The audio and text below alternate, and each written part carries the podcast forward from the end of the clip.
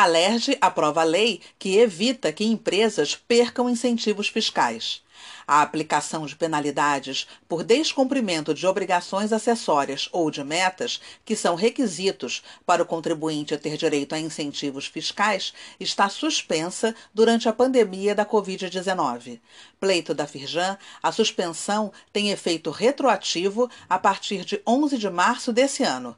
Acesse o link nesse boletim e saiba mais no site da Firjan.